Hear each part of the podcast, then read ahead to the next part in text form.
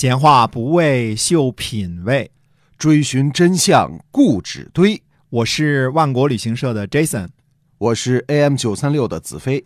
我们哥俩在新西兰跟您聊聊《史记》中的故事。好，各位听友，欢迎继续的收听由新西兰万国旅行社的 Jason 为您讲的《史记》中的故事。嗯，对的。那么我们先跟大家说说呢，我们的这个万国到家啊，哎，万国到家，嗯，广告啊，嗯，呃，夏天快到了。那么新西兰的夏天呢，是中国的冬天。对这时候呢，嗯，正好是新西兰的水果收获的季节。嗯啊，呃，樱桃也好，猕猴桃也好啊，这个苹果也好啊，特别的喜人啊。嗯嗯，新西兰的柿子呃特别好吃，呃一点都不涩啊哎。各种水果，到时候您上网选购。嗯感谢嗯，啊。接着还是讲《史记》中的故事啊好。哎，李斯被屈打成招之后啊，最后一次拿起笔给秦二世上书啊。所以这个文化人就只有笔杆的这一种武器啊，实在是挺可悲的。哎，李斯说呢，说臣作为丞相治理民众三十余年了，秦的地界儿狭窄，先王的时候呢，秦地不过千里，兵数十万，臣尽了自己的微薄的才能，谨慎的遵奉法令，暗地里。遣送谋臣资助他们金玉，让他们去游说诸侯，暗地里修整军队，治理政治，让勇士升官，让功臣尊崇，提高他们的爵禄，所以能够挟持韩国，削弱魏国，攻破燕国和赵国，荡平齐国和楚国，最终兼并六国，俘获了他们的国王，立秦为天子。这是我的第一条大罪。李斯写这些话的时候很悲愤啊，他故意在说反话是吧？哎嗯，李斯接着说呢，又害怕疆域不够辽阔，所以北逐匈奴，南定百越，这是我的第二条大罪。尊宠大臣，让他们爵位丰厚，让他们亲附，这是第三条大罪。建立社稷，修建宗庙，好让天下人明白主人的贤能，这是第四条大罪。改变刻度，统一度量衡和文章，公布于于天下，以树立秦的名声，这是第五条大大罪。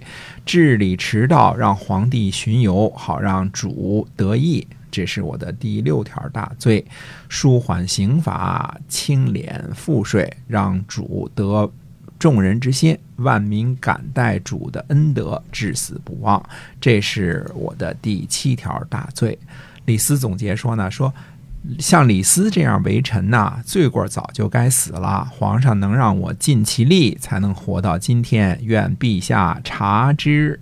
嗯，李斯说这是他的七条大罪，实际上是他的七大功劳，是希望秦二世秦二世能看到这些之后给他免罪是吧？是的啊，其实李斯所说的呢，虽然有夸大之词啊，但是确实也有很多的实情。呃，协助灭掉六国，游说或者刺杀六国的大臣和望族，他功不可没；统一度量衡，统一文字，也是功不可没。小篆那就是李斯创造的嘛，对吧？嗯嗯哎，轻徭薄赋，这其中呢，肯定也有李斯的功劳。我们之前呢看，呃，《水浒》第一秦简等其他的这个秦的简牍，知道呢，秦始皇时期呢，秦的田税只征收十二分之一，这恐怕是自古以来最轻的农业税了。到那个时候为止啊，嗯呃，至于徭役方面呢，无论是征发的北方三十万和平定南越的五十万人，呃，也都是大部分出于国家安全和扩张领土的需求啊。修直道耗时费力，但是也有凑合说得过去的理由啊。嗯而秦朝大肆征发徭役啊，是从修骊山陵，特别是后来修重修阿房宫开始的。在秦二世的时候呢，才愈演愈烈。征发完了有罪，什么商人、商人的三三代之后呢，就开始什么征发左旅的平民，对吧？呃，这也是差不多在秦二世的时候才开始的啊。最后呢，终于是官逼民反。李斯呢，自认为有大功于秦，所以才做出最后一搏，以悲愤的语气呢上书给秦二世，希望能够被赦免。啊，所以秦二世看到之后，他就会完全的无动于衷吗？秦二世根本没看到，嗯，这哦。个完全就没看到这这个。李斯的上书，啊，因为赵高呢让官吏直接把这个上书给扔了。哦，就压根儿没给没给递上去。看啊，哎。所以你你写你的我扔我的，赵高是狠人是吧？哎，对，嗯，赵高还说呢，说一个囚犯哪里有权利上书啊，啊。对吧？啊，破囚犯是吧？上个书、啊。就直接给人扔了。直接给扔了啊。嗯。哎，这个时候呢，秦二世呢给赵高的命令呢，只是呃让他呢查案。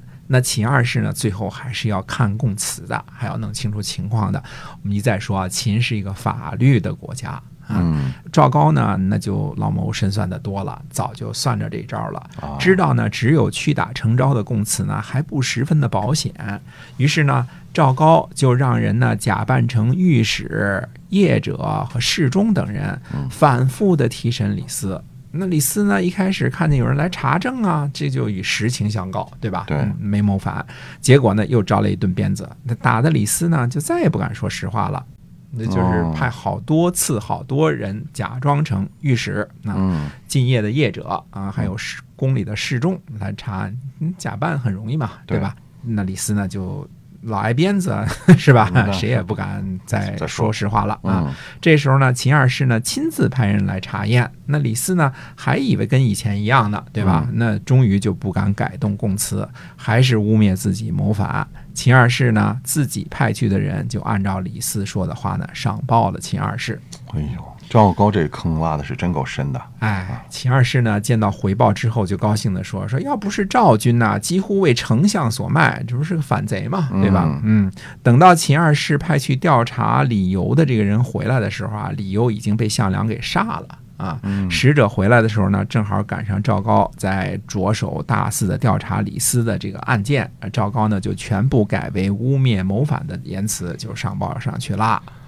所以这就等于案子给敲定了。哎，秦二世二年七月，李斯的判决下来了，他受的是巨五刑。这巨五刑啊，就是先在脸上刻字儿，再割鼻子，再剜掉膝盖骨，再割掉命根子，然后再咸阳腰斩。这李斯死的比商鞅和韩非子更惨呢、哎啊，李斯呢被从监狱中押出来，啊，见到他那个中间的儿子啊，大儿子已经死了嘛，呃，俩人呢都被绑着，李斯呢就顾顾就是回头嘛，回头看着这个儿子说呢，说我还想与你牵着黄犬一起出上蔡东门追逐狡兔，还能做到吗？说罢，父子二人相对而哭，李斯夷三族。这也挺让人唏嘘感叹的。李斯这一个文人哈、在上蔡当个小官，但是小康的日子过得也挺不错的，结果非要去追逐贪天的富贵，最后落得一灭三族的下场，实在是可悲可叹啊！嗯，是的，但是他在诛杀四百六十个儒生的时候，也没有这个觉悟。嗯谁的命都是命，谁也不愿意死于非命，对吧？嗯那么法家的三个代表人物商鞅、韩非子和李斯，全部都落了个死于非命的下场。嗯这让后世的文人呐忌讳法家一脉啊，后世帝王呢都是明修儒术，暗用黄老，再也不敢大张旗鼓地宣扬法家的言论了。嗯，大家如果是听说过法家这个词儿呢，估计只有在两种情况之下，一种情况呢是讲解诸子百家的时候，法家是一家嘛，必须得提，对吧？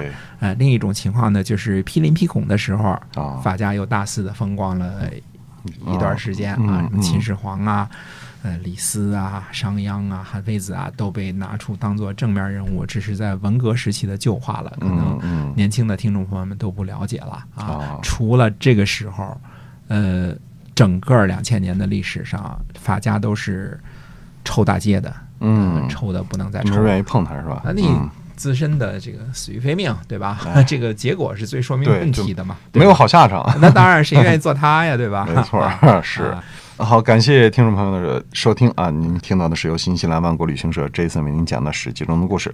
您可以关注一下我们的线上购物平台“万国到家”，微信搜索一下，我们有新西兰最棒的优质的产品呢，推荐给您。好的，我们下次节目再会。再会。